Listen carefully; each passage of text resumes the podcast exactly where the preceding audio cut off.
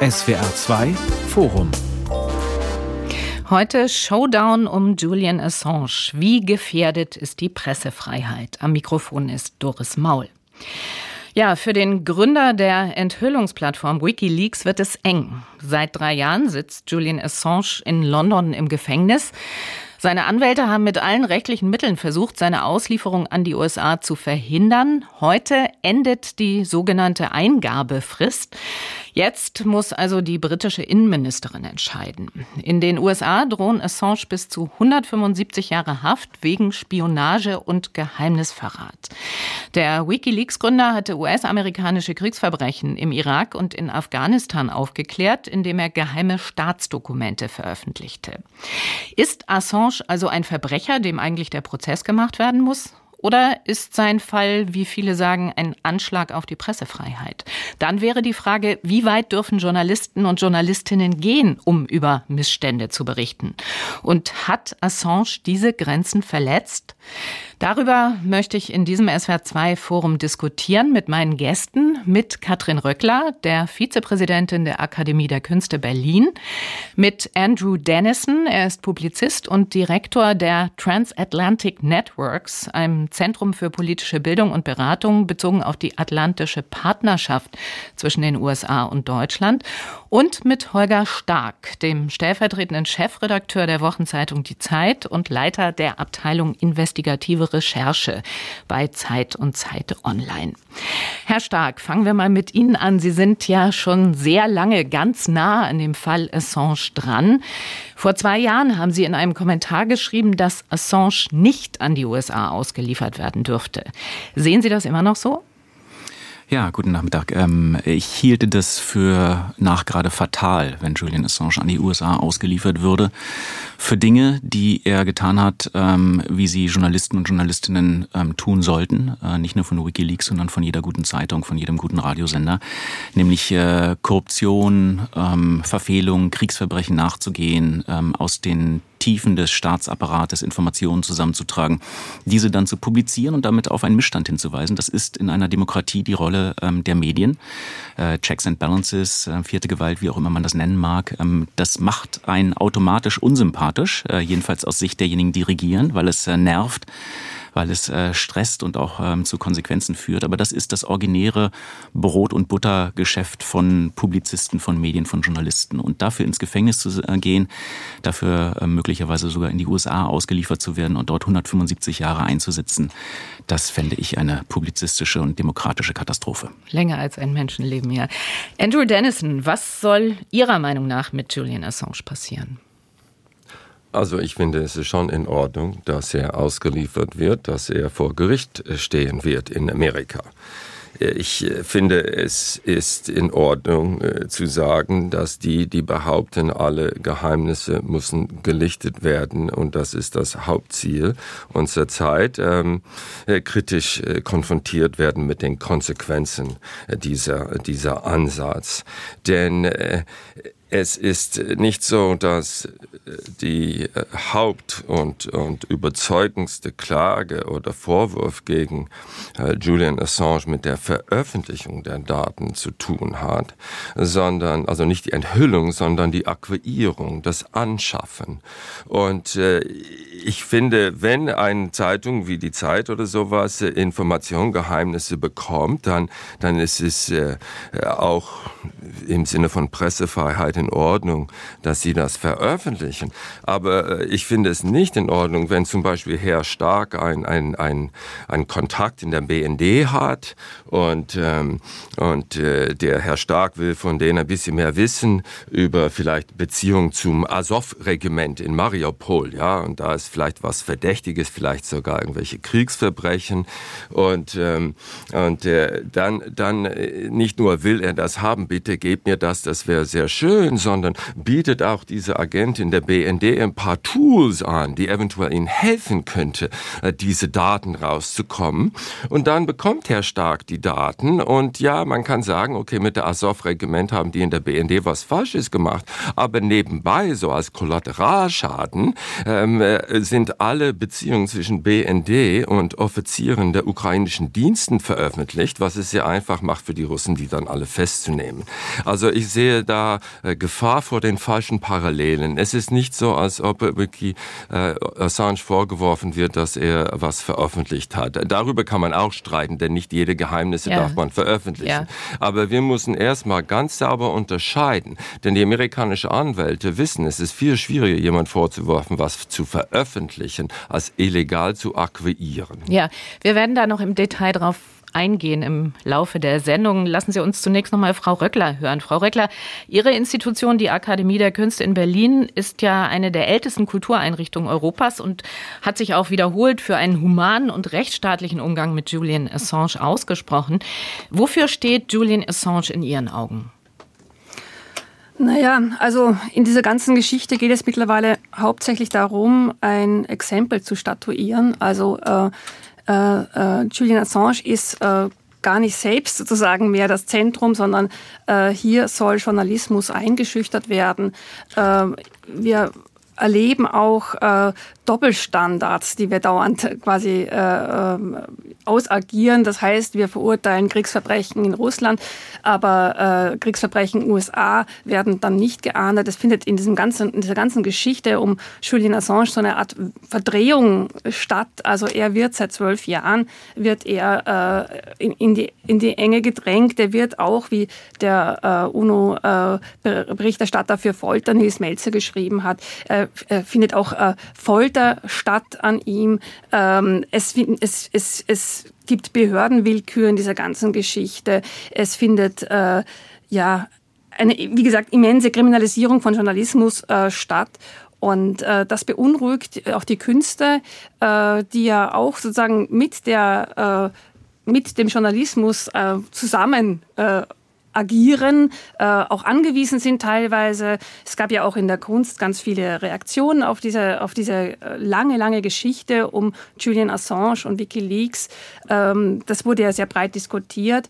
Und es gab dann auch aus unseren Reihen einfach äh, das deutliche Mandat, äh, da äh, darum zu bitten, die Bundesregierung zu bitten, äh, Julian Assange, also darauf hinzuwirken, Julian Assange freizulassen. Also wenn ich Sie jetzt richtig verstanden habe, dann sagen Sie, das, was Assange getan hat, rechtfertigt in keinem Fall seine Auslieferung. Ist das korrekt?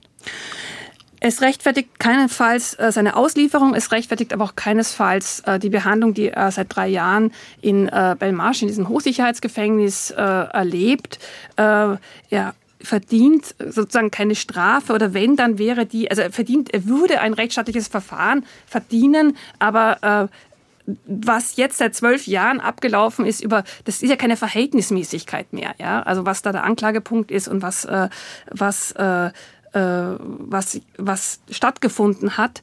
Ähm, wie gesagt, es ist, wenn man die Geschichte sich ein bisschen genauer ansieht, äh, sieht man sehr, sehr starke äh, Indizien äh, einer Behördenwillkür.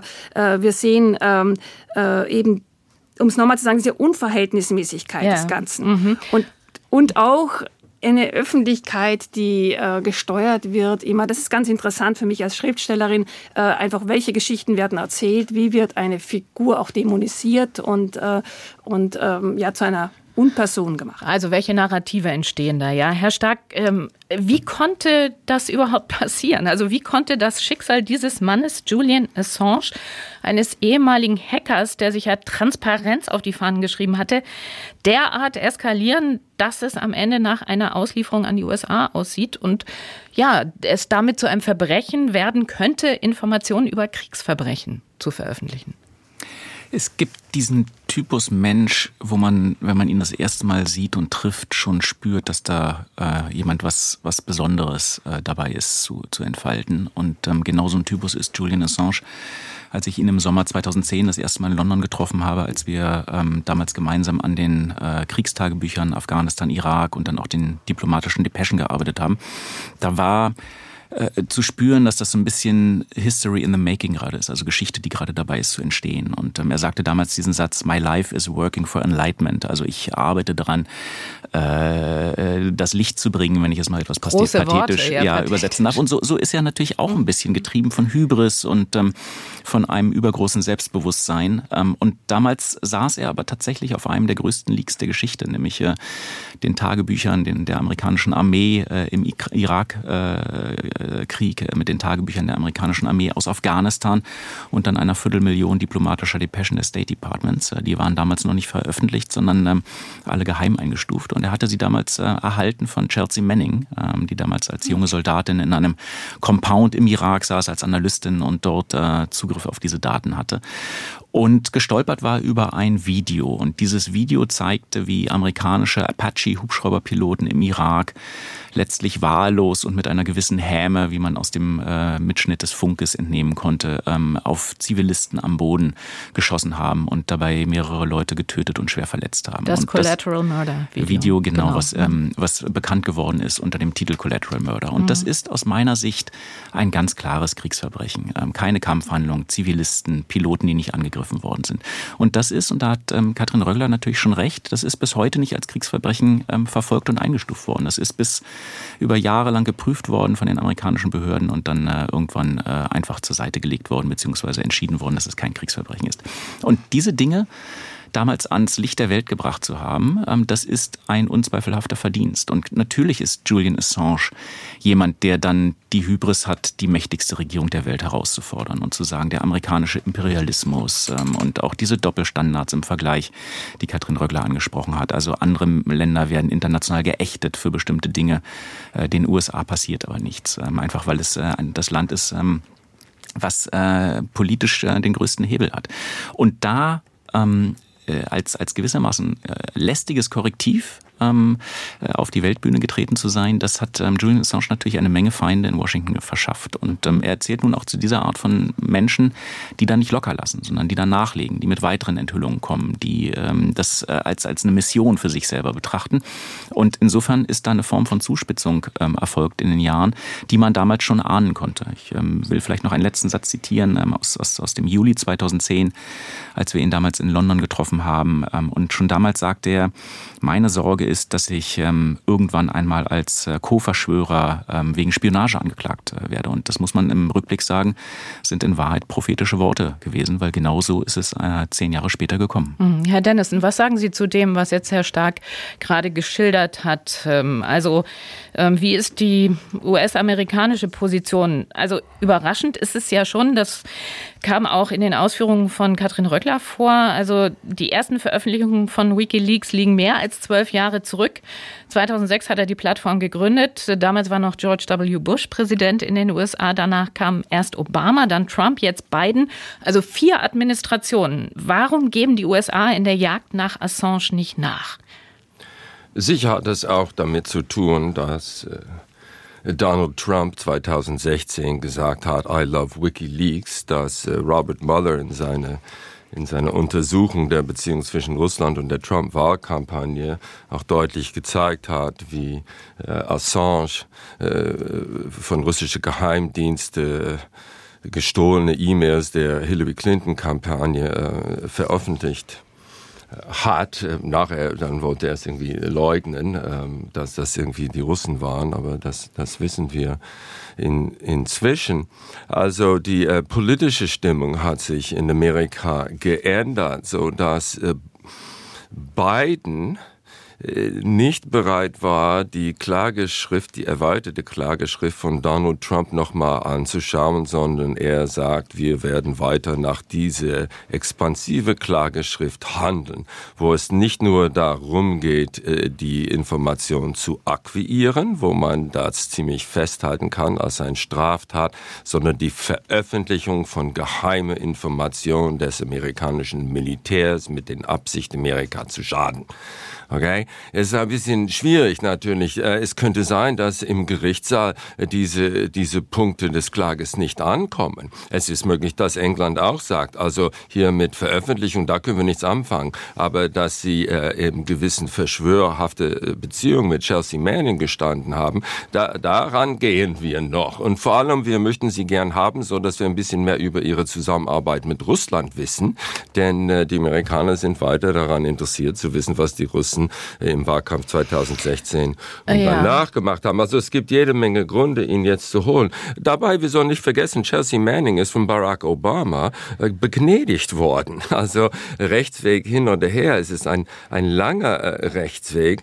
Ähm, ich bin nicht der Meinung, dass, äh, dass man mit ihnen ein Exempel äh, stellen will mit dieser Sache, sondern es ist mehr, dass ähm, die, die Sachzwänge dazu führen, dass man diese äh, Rechtsweg zu Ende nehmen muss. Und ich möchte nochmal unterstreichen, die Amerikaner werfen ihn nicht nur vor, Kriegsverbrechen enthüllt zu haben, wobei jeder ist bereit, was als Kriegsverbrechen zu nennen, das ihnen nicht gefällt, aber äh, am Ende zu entscheiden, was ist Kriegsverbrechen und was nicht, ist, ist sehr, sehr schwer. Daher vielleicht soll man damit vorsichtig sein. Es ist ja falsch zu sagen, ah, er hat Kriegsverbrechen enthüllt, deshalb sind alle Methoden akzeptiert. Genau wie wenn man Folter benutzt, um jemand äh, zur äh, Geständnisse über Kriegsverbrechen zu bringen, ist es auch nicht akzeptiert. Aber lieber, lieber Herr Dennison, ähm, Sie haben ja eben schon ähm, die erweiterte Klageschrift ähm, zitiert und ähm, da finden sich Punkte drin, ähm, ich, ich darf auch nochmal zitieren, die da heißen unauthorized obtaining, also die unautorisierte Erlangung von Informationen. Ja.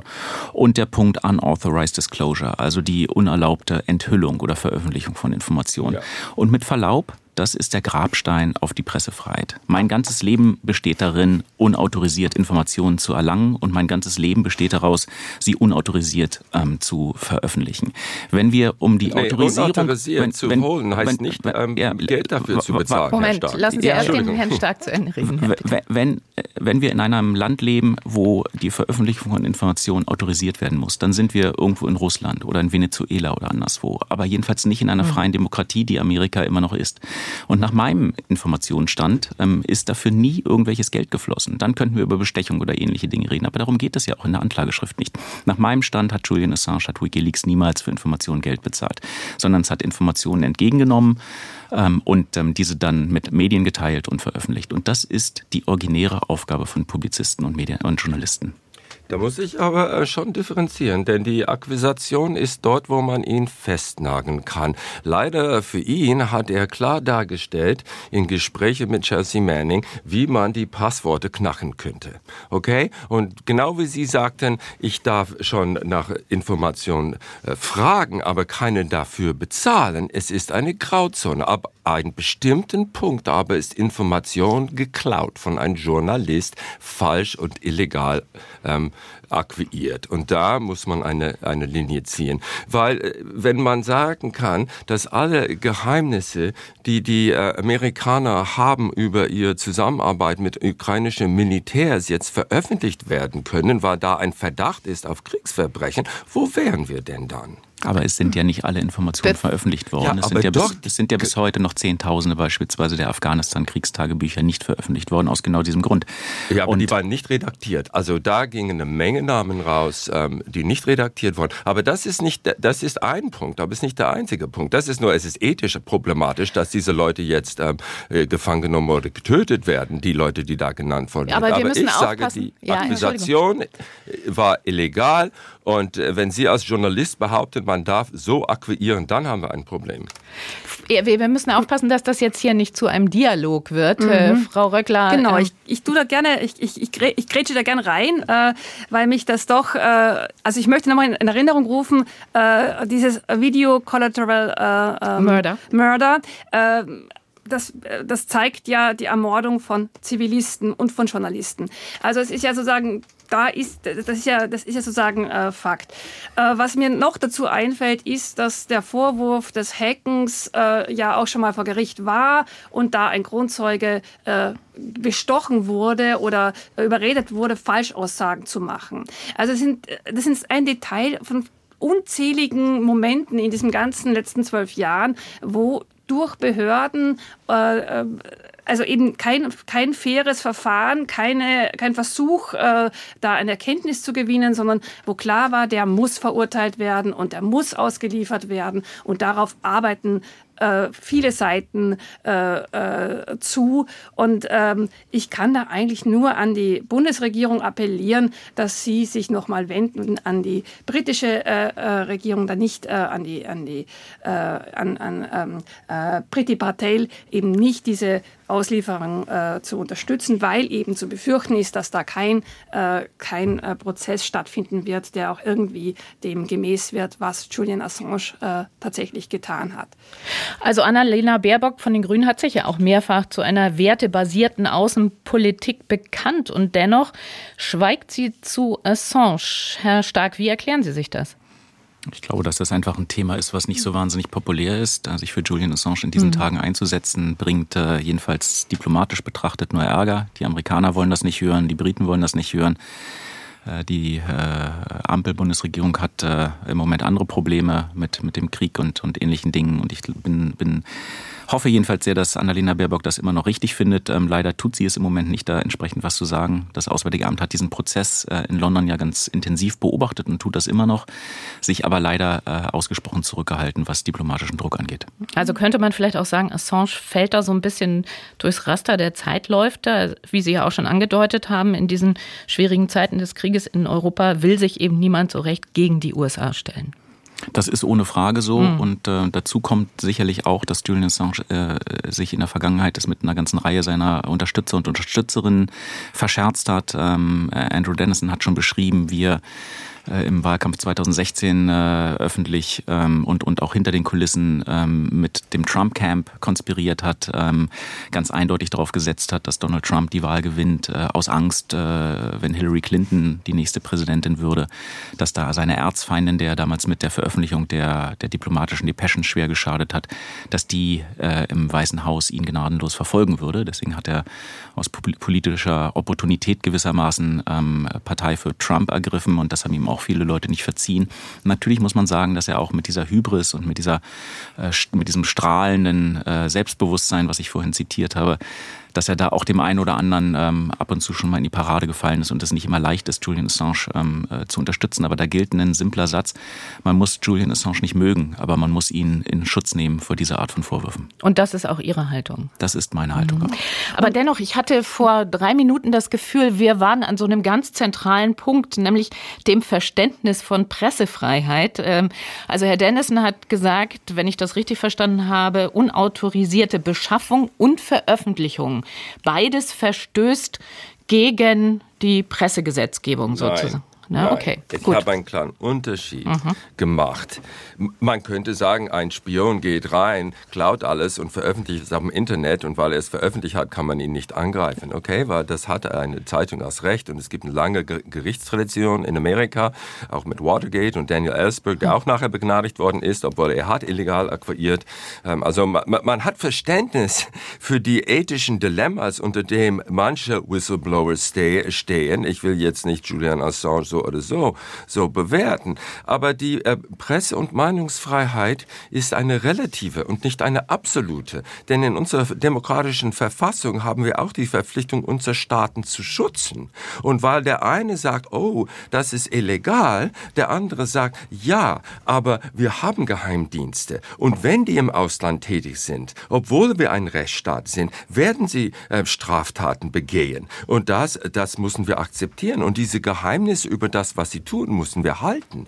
Ja, jetzt äh, manchmal, äh, es gibt eine, John McLaughlin, kenne ich, Professor in Science, wo ich äh, studiert habe, ehemaliger CIA-Director, und der sagte, Pressefreiheit hin oder her, wir in der CIA, wir mussten so handeln, als ob, wenn morgen das in der Zeitung zu lesen ist, die Amerikaner es unterstützen würden.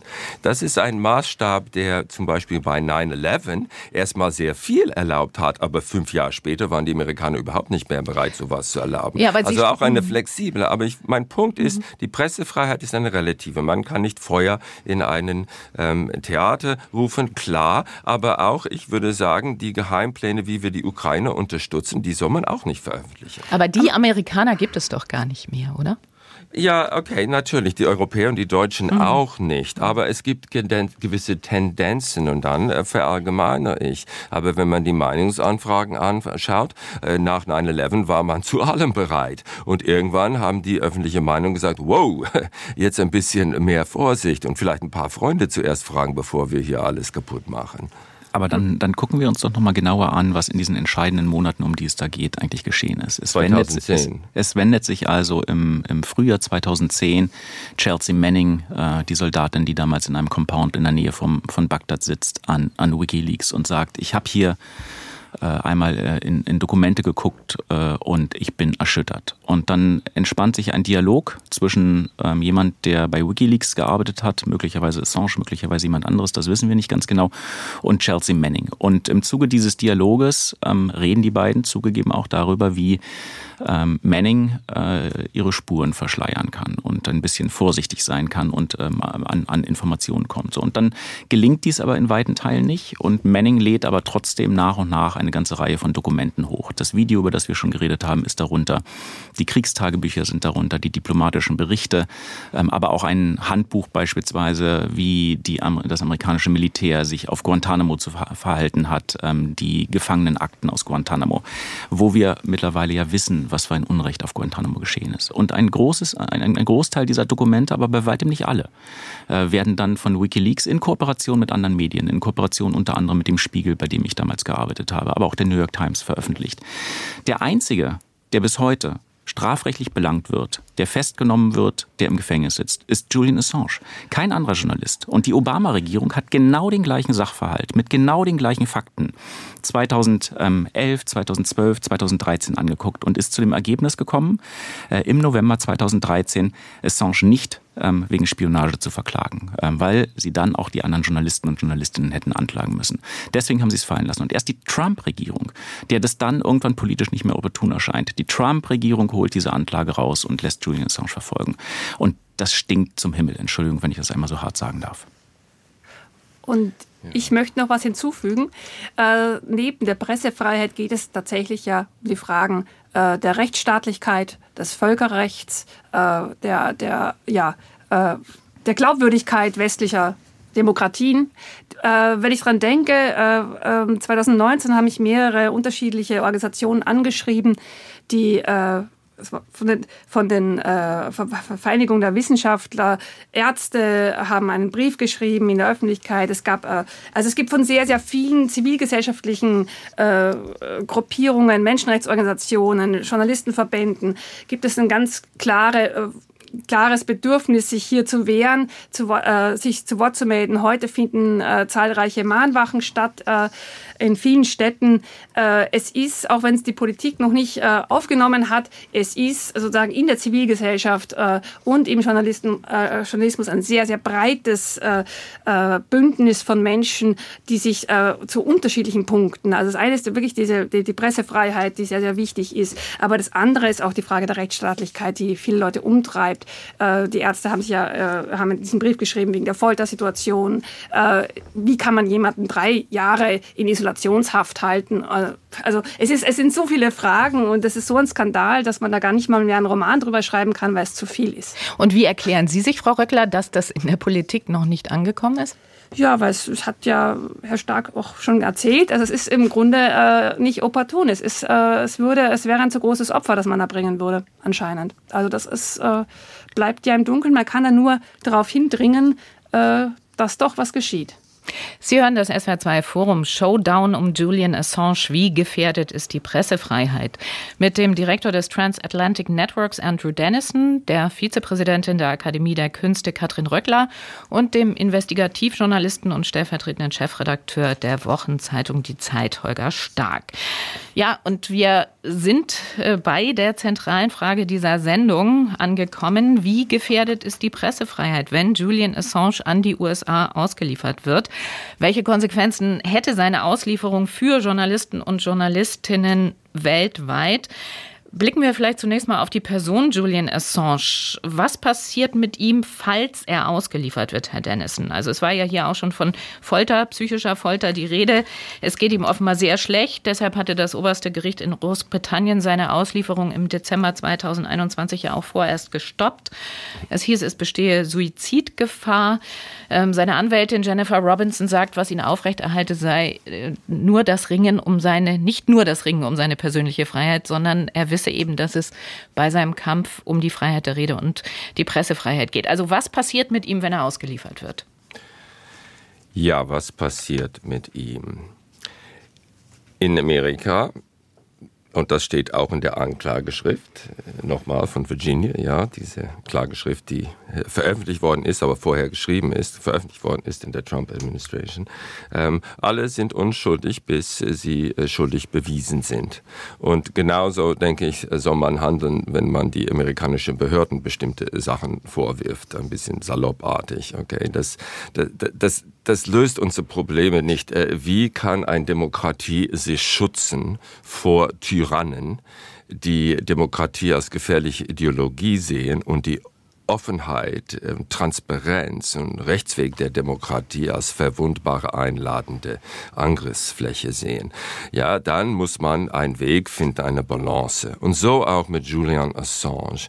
Hätte er sich vor langem den Behörden in den USA gestellt, könnte ich mir gut vorstellen, auch gerade als Ausländer, würde es ihnen ähnlich gehen wie Chesley Manning schlimmstens. Ich hatte Daniel Ellsberg gekannt, ja. Der blieb zu Hause in Amerika ging vor den Gerichtssaal und hat da dann äh, überzeugen können, dass er das Richtige gemacht hm. hat. Und das ist, was ich mir äh, von denen äh, wünsche. Die Haftzustände, ob in, in Botschaft oder bei den Engländern, das, das soll nie geschehen und auch nicht mit Julian Assange. Aber was mit ihm geschehen wird, ist, dass er vor Gericht gehen wird und dann ist es möglich, dass die Amerikaner sagen, nee, er hat jetzt genug gelitten. Es ist auch möglich, dass Joe Biden nachher sagt, ja, das ist ein Problem, aber er hat genug gelitten und ich werde ihn begnadigen. Aber manche Ängste, die es gibt, dass er wird dort dann gefoltert und landet in Guantanamo oder sowas, ich finde, das ist ein bisschen übertrieben und das, das verstellt, das verstellt die Sache. Pressefreiheit ist allwichtig. Ohne diese Kontrolle äh, wird der Machtmonopol des Staates herauswachsen, aber es ist nicht unbegrenzt.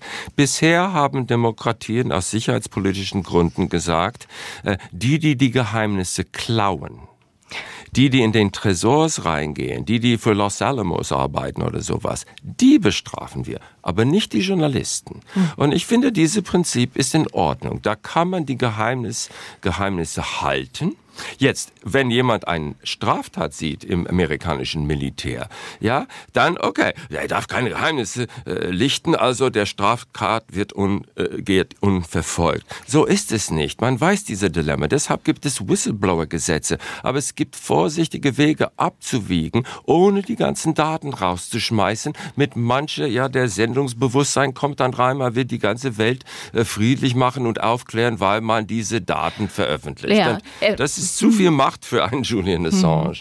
Äh, zwei Fragen an Sie, Herr Stark. Also mit der Begrifflichkeit äh, Daten klauen, können Sie sich damit arrangieren? Das ist das Erste. Und ähm, aus dem, was der Herr Dennison gerade gesagt hat, hätte sich Assange stellen sollen? Also da gehen ja so ein paar Dinge durcheinander. Mhm. Julian Assange hat mal Daten geklaut und zwar als Teenager, als er als, er als junger Mann ein Hacker war, äh, unter dem Decknamen Mandex. Ähm, das, was er allerdings bei WikiLeaks macht, ist, ähm, ist ja was anderes. Der, der Whistleblower, die Whistleblowerin in diesem, in diesem Fall hier ist Chelsea Manning. Das ist die, der klassische Fall von jemand aus dem amerikanischen Regierungsapparat, der oder die auf Informationen gestoßen ist, schockiert ist und sich an die Öffentlichkeit wendet. Und WikiLeaks ist ohne Frage ein neuartiger Typus von medialer Plattform, Enthüllungsplattform. Ähm, und Julian Assange nimmt hier aber die Rolle ähm, eines Publizisten, ähm, in Teilen auch eines Journalisten ein. Er ist sicherlich auch politischer Aktivist, das äh, wissen wir, er hat auch in Australien eine Partei gegründet, die Wikileaks Party. Aber in diesem Fall ist er derjenige, der von einer Quelle, einer Whistleblowerin Informationen entgegengenommen hat und sie dann mit Medien zusammen publiziert hat. Und daran kann ich nichts Falsches finden. Ja, ähm, Herr Dennison, Sie haben recht, der Punkt, wie, wie ähm, Assange mit Manning, wenn es denn Assange gewesen ist, da möglicherweise gechattet hat und sie äh, dazu animiert hat, Spuren zu verwischen, das ist ähm, definitiv eine Grauzone, vielleicht auch eine dunkelgraue Zone, die aber niemals ähm, eine jahrelange Haft ähm, äh, rechtfertigen würde. Und da muss ich nochmal sagen, da sind wir wirklich am Kernbereich dessen, was kritischen Journalismus ausmacht. Und es ist ja auch mitnichten so, dass alle Informationen veröffentlicht worden sind. Ja, wir können darüber diskutieren.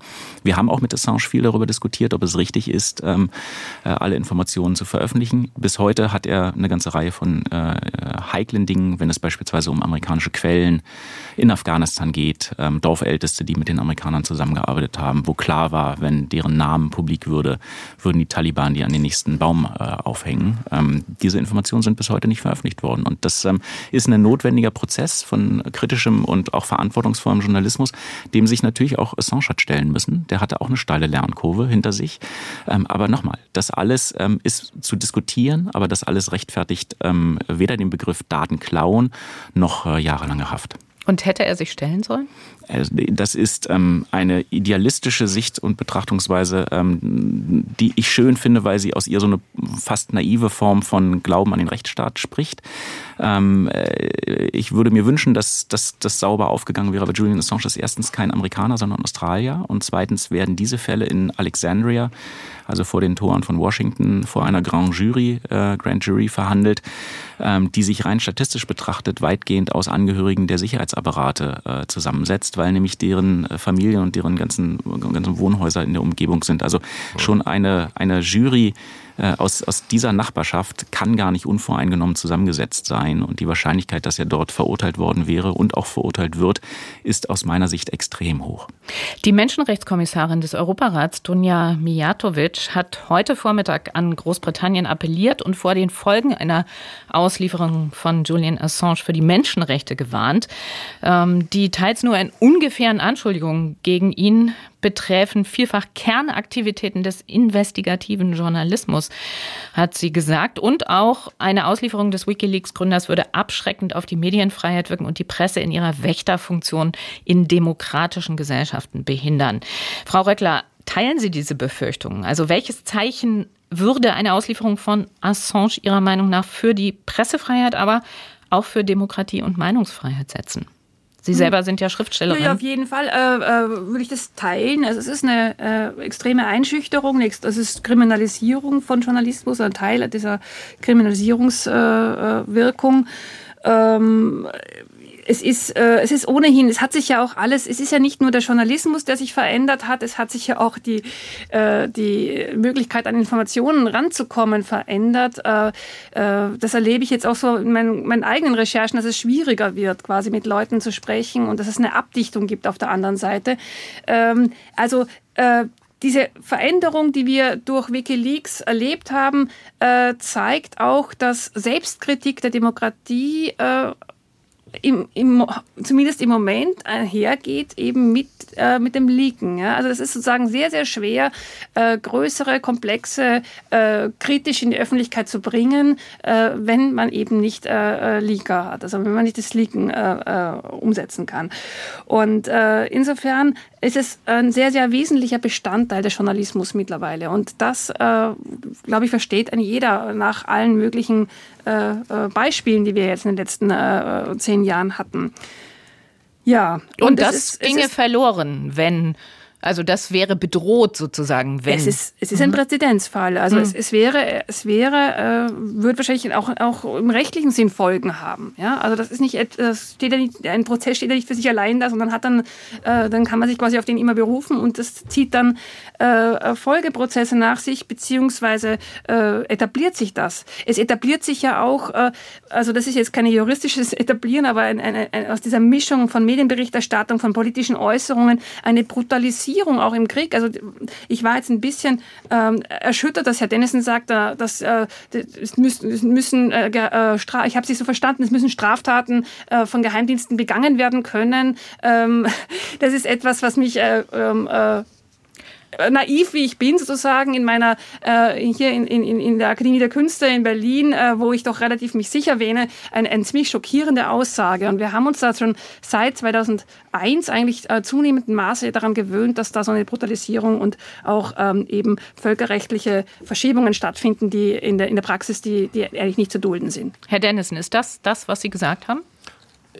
Nein, also ich meine, ich habe gesagt, Geheimdienste gehen ins Ausland bei Feinde oder Freunde und sie arbeiten sich in den Sicherheitsapparat hinein und dann äh, schnappen sie sich Informationen und schicken es nach Hause. Und ähm, vielleicht arbeiten sie auch mit Leuten zusammen, bestechen die. Auf jeden Fall, ähm, das, was Amerika Informationsdominanz über den Schlachtfeld in Ukraine gibt, so dass die Ukrainer wissen, wo die russische Generäle sind und die russische Generäle wissen nicht, wo die Ukrainer sind, das ist, weil Amerika gegen russische Gesetze in Russland abhört und wahrscheinlich gegen russische Gesetze irgendwie ein paar Agenten hat. Und äh, das machen die. Und jetzt, wenn diese ähm, Geheimdienstler vielleicht auch ein Agent der Russen, der kurz davor ist, doch alles zu verraten, selbst umbringt, ja, dann ist es Mord oder sowas vielleicht, aber das wird getan. Und ich finde der Alternativ, keine Geheimdienste zu haben und keine Aufklärung in Russland oder China oder sonst wo zu machen, selbst in Türkei. Oder, ich meine, die Amerikaner haben einen Günter Guillaume-Komplex, ja, der, der Büroleiter von Willy Brandt war eine, ein Spion aus dem Osten. Und wir haben auch ein bisschen Verdacht, dass viele Spionen und Terroristen in Deutschland rumlaufen. Die Deutschen haben es nicht gern, dass wir ein paar Telefone in Deutschland abhören. Aber wenn Amerika das nicht tun würde, wären wir wirklich alle sicher. Denn einfach zu sagen, sagen, sobald ein Staat anfängt abzuhören, ist das ein, ein Kapitalverbrechen und dann sind sie glaub, gleich wie alle anderen Diktatoren der Geschichte. Und das ist einfach falsch. Aber vermischen Sie da jetzt nicht die Kriegssituation und Spionage und die Aktivität der Geheimdienste mit unserer Diskussion über Pressefreiheit? Ja, Pressefreiheit würde bedeuten, ich habe Informationen über die, wie die amerikanischen Agenten in Moskau ähm, Putin äh, abhören. Und jetzt ich als New York Times habe das von Chelsea Manning bekommen. Ich darf das als New York Times veröffentlichen. Und dann will ich äh, Pressefreiheit sagen, der Gesetzgeber darf das nicht verhindern. Aber wenn der Chelsea Manning oder wer auch immer das geholt hat, mit denen habe ich ein Problem. Die sollen vor Gericht gehen. Jetzt, wenn von der New York Times irgendwelche Tools angedeutet werden, werden. Ja, das ist diese Verschwörung und ja. das ist offen, aber äh, dann ist man in eine Grauzone. Und ich glaube, jeder Rechtsanwalt bei der New York Times würde sagen, das, was Julian Assange mit Chelsea Manning gemacht hat, das würde ich keinen von meinen Reporter beraten. Herr Stark, äh, ich komme noch mal zurück auf äh, die Äußerung der Menschenrechtskommissarin des Europarats von heute, die gesagt hat, eben ähm, die Anschuldigungen gegen Assange betreffen vielfach Kernaktivitäten des investigativen Journalismus. Inwiefern ist das so? Naja, das ist, hat viel damit zu tun, dass Julian Assange und Wikileaks natürlich eine Methode revolutioniert haben und das betrifft die Möglichkeit, digitale Daten in einer geschützten Art und Weise Redaktionen zuzuspielen. Ähm, also das sogenannte Einsendesystem, also ein anonymer Briefkasten, der sicher geschützt ist durch eine ähm, starke Verschlüsselung, die auch von, von Sicherheitsbehörden nicht wirklich zu knacken ist. Ähm, und dann da, damit zu arbeiten und draußen zu sagen, ähm, wenn ihr meint, ihr arbeitet in einer Sicherheitsbehörde oder auch in einer anderen Behörde, in einem Unternehmen und ihr habt ähm, einen Missstand gesehen ähm, und wollt ihn aufdecken, dann wendet uns, äh, wendet euch an uns und schickt uns diese Informationen. Und das ist eine Methode, die ähm, es vorher in der Form, äh, jedenfalls im digitalen Sinne, nicht gegeben hat und mhm. die WikiLeaks wirklich revolutioniert hat. Ähm, äh, das ist einer der genialen ähm, Einfälle von Julian Assange, für den ihm große großer Dank äh, zusteht von allen Journalistinnen und äh, Journalisten und Redaktionen. Und wenn dieses Prinzip ausgehebelt wird, weil, und ich habe ja vorhin aus der Anklageschrift zitiert, ähm, die, das unerlaubte Erlangen von Informationen schon unter Strafe steht, ganz zu schweigen von dem unautorisierten Publizieren, dann ist ähm, das Prinzip des investigativen Journalismus ähm, in Gefahr. Und nochmal auf den Punkt gebracht, warum darf Julian Assange Ihrer Meinung nach nicht ausgeliefert werden? Weil er verfolgt und ähm, potenziell bestraft wird für etwas, was er nicht getan hat. Und die Dinge, die er getan hat, sind äh, für eine Demokratie kriegsentscheidend. Äh, letztes Wort, Frau Röckler, was sagen Sie? Ähm, als letztes Wort äh, erfordere ich äh, ein Verfahren äh, wegen der Kriegsverbrechen der USA im Irak. Herr Dennison. Ja, was ich äh, sage, ist, dass äh, wir gar nicht darüber gesprochen haben, wie viele Informationen Julian Assange von russischen Geheimdiensten bekommen hat, veröffentlicht hat. Bitte? Auch mal, wie viel Informationen Julian Assange inzwischen von russischen Geheimdiensten nebenbei seine Arbeit bei RT, RT, diese Fernsehsender der Russen. Ja, wir haben nicht mehr viel Zeit, Herr Dennison. Ein Schlusswort. Ja. Ein Schlusswort ist, dass er, wenn er den Rechtsweg haben will, soll er nach Amerika gehen. Die Chancen sind besser da, dass er begnadigt wird, als äh, wenn er weiter in England sitzt und irgendwelche andere Gerichtsverfahren auch aus, aus Australien oder sowas ausbaden soll. Und, das ja. war das SWR2 Forum Showdown um Julian Assange. Wie gefährdet ist die Pressefreiheit? Es diskutierten die Vizepräsidentin der Akademie der Künste Katrin Röckler, der Publizist und Direktor der Transatlantic Atlantic Networks Andrew Dennison und Holger Stark, stellvertretender Chefredakteur der Wochenzeitung Die Zeit. Die Gesprächsleitung hatte Doris Maul. Ich wünsche Ihnen noch einen schönen Abend.